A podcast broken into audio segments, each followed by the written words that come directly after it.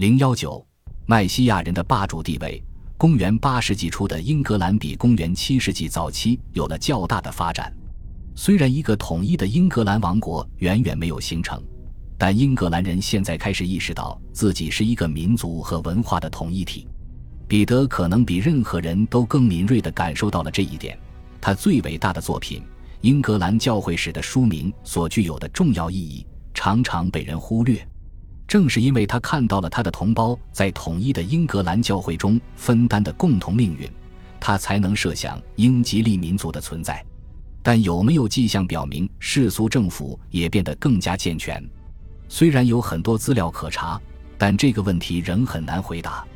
一方面，显示公元八世纪王权强大一面的制度和概念可能并不新鲜，他们仅仅是首次被记录下来而已；另一方面，显示其脆弱一面的王朝动荡也并不新鲜，彼得和他的同时代人有可能掩盖了这些事情，但至少可以说，作为旧模式的超级国王，公元八世纪的麦西亚国王和他们的先辈们一样强大，在他们的国度里，人民的文化程度和法治意识更高，人民的权利也得到更好的保障，这使得这些国王的权力更加稳定，更有发展潜力。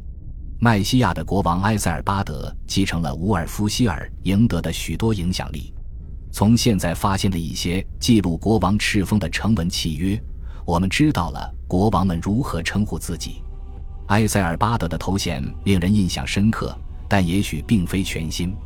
其中一个契约这样称呼他，不仅是麦西亚人的国王，也是所有被称为南英格兰的省份的国王。这与彼得的记载相一致。即早期的超级国王占据了亨伯河以南的所有省份，许多契约都表明超级国王影响着肯特郡的事务，并控制着伦敦。这些契约证实了彼得的记载，但是威瑟克斯仍然是独立的，诺森布里亚也是独立的。他的国王是彼得的庇护人西奥乌尔夫。麦西亚人的霸主地位从来没有越过亨伯河以北。埃塞尔巴德的继任者奥法是阿尔弗雷德之前最强大的英格兰国王，他的地位得到巩固之后，他在除诺森布里亚和威瑟克斯以外的所有王国的行为似乎更像是一个直接的统治者，而不是一个高高在上的霸主。早些时候的国王曾压制过小王朝，但奥法镇压了较大的王朝，他完全控制了肯特，并将肯特国王视为他的仆人。有一次，他取消了肯特国王埃格伯特的敕封。他说到的大臣在没有得到他允许的情况下，把土地给了别人，这么做是不对的。公元798年，在肯特对奥法的继任者发动了一次不成功的政变之后，这个古老的肯特王朝永远灭亡了。苏塞克斯的最后一位国王似乎成了奥法的一个部落首领，在曾经是西萨克逊人的领地萨里。我们发现，奥法接受了一位麦西亚贵族的进贡。在东盎格利亚盎格鲁撒克逊编年史简洁地记录了公元794年发生的事件。今年，麦西亚国王奥法命令砸掉埃塞尔巴德国王雕像的头。在威瑟克斯，王室权力和传统更加强大。该王国只在公元786到公元802年这一时期承认了麦西亚的庇护。但即使在这段时间，麦西亚在威瑟克斯的统治也不像在肯特那样明确。奥法是第一位在其契约中使用简单、绝对称号“英格兰之王”的统治者。伟大的法兰克国王查理曼给他写了一封著名的信，强化了他的地位。查理曼以平等的身份称呼他为他最亲爱的兄弟，并谈到你的王国和埃塞尔雷德的王国的各种主教教区。好像麦西亚的奥法和诺森布里亚的埃塞尔雷德是英格兰仅有的两个国王，跟法兰克人的联系非常重要。奥法当然希望被认为是另一个查理曼大帝。无论他的王权的现状如何，英格兰因紧跟国外发展的大潮而提高了自己的地位。在公元787年，奥法举办了一个庄严的祝圣仪式，使其子艾格弗里斯登基。诺森布里亚九年后效仿了这一仪式，王权的半神圣化的特征正变得更加明显，但这并没有使王朝更加稳定。王位继承存在诸多不确定性，在奥法之后很久，国王仍然会从王室成员中挑选，任何背后有人撑腰的合格候选人都会觊觎国王宝座。公元八世纪，麦西亚、威瑟克斯和诺森布里亚都被权力倾轧搞得一片混乱。为了确保儿子能继位，奥法对待亲属跟对待邻国一样残酷无情。奥法死后不久，他的儿子艾格弗里斯也去世了。诺森布里亚学者阿尔昆认为这是天谴，父亲杀人如麻的报应现在落到儿子身上了。你们非常清楚，父亲为了保证儿子的继位，杀了多少人。像这样讽刺奥法残暴的记载有很多，但也必须承认，在麦西亚历届国王的统治下，一些重要的机构确实开始形成。此时教会已经建立，均有自己的土地和特权。教会的集会是庄严的事，均以书面形式记录。埃塞尔巴德和奥法经常参与教会会议，有时还主持会议。他们的塞恩和大臣们见证了他们的决策。教会开展事业的方式有助于树立先例，提高合法性。尽管会议是宗教性质的，但这样的集会必然有助于将围绕着一个七世纪国王的临时战士转变为我们在萨克逊晚期英格兰发现的正式的贤人会议或大议会。册地的概念现已确立。大多数公元八世纪的契约都是教会的土地赠与契约，它们反映了在这个社会中，土地权利和地方利益正在取代传统价值观。公元八世纪的贵族开始显得不像战士，而更像是乡村绅士。有关家族住宅和家族教堂的考古证据开始出现，虽然其中一处住宅遗迹已在林肯郡的戈尔索被发掘出来。但人们对这些住宅仍知之甚少。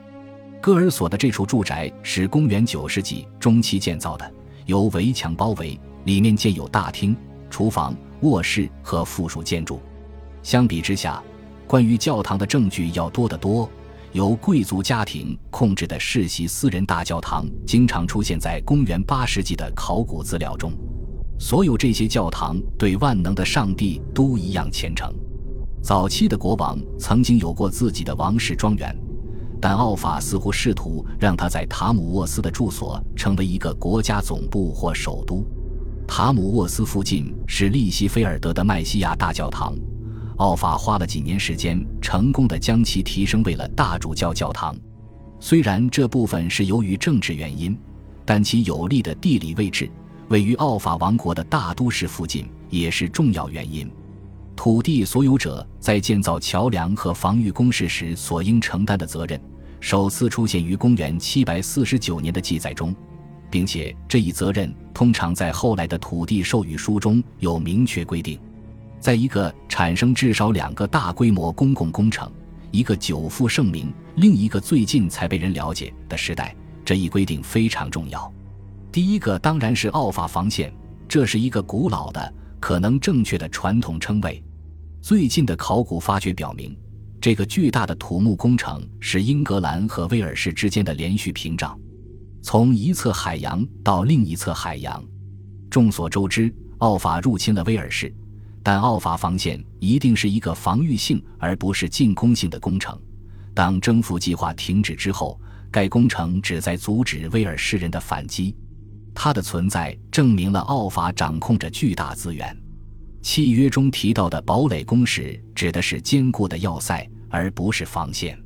众所周知，阿尔弗雷德和他的继承人们建立了一个大型公共堡垒或城堡网络，以保护威瑟克斯免遭维京人入侵。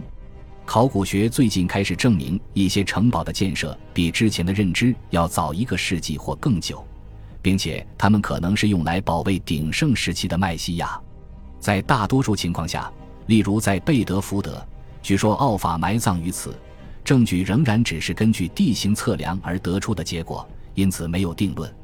但是在赫里福德，发掘出了一个早于萨克逊扩张时期的公元八世纪的防御圈，并且在塔姆沃斯也发现了关于奥法时期防御工程的不太确凿的证据。公元九世纪晚期的几个威瑟克斯城堡同样可以追溯到更早，有些要塞，比如维勒姆。多切斯特和牛津，其所处的位置早在公元八世纪或之前就已经非常重要。我们已经看到影响城镇出现的两个因素：教堂和要塞。第三个因素，从长远来看也是最大的因素，是贸易。奥法生活在国外和国内贸易都在扩张的时代。最明显的标志是货币制度的出现。在约六百年之前，只有外国金币在英格兰流通。由公元七世纪和公元八世纪的国王们铸造的粗银币得不到信赖，通常只在局部地区循环。一种新的法兰克银币是更好的货币典范。一位东盎格利亚国王似乎在奥法之前使用过它，但是当奥法精巧的硬币出现时，他们很快就替代了以前发行的货币，成为自罗马时代以来流通量最大的货币。也许最有趣的一点是，考古发掘发现，奥法硬币不仅以大批量的形式出现，它们还存在于小而分散的群体中。显然，它们被用于地方一级的小规模交易。货币在英格兰经济中具有了普遍意义。恭喜你又听完三集。欢迎点赞、留言、关注主播，主页有更多精彩内容。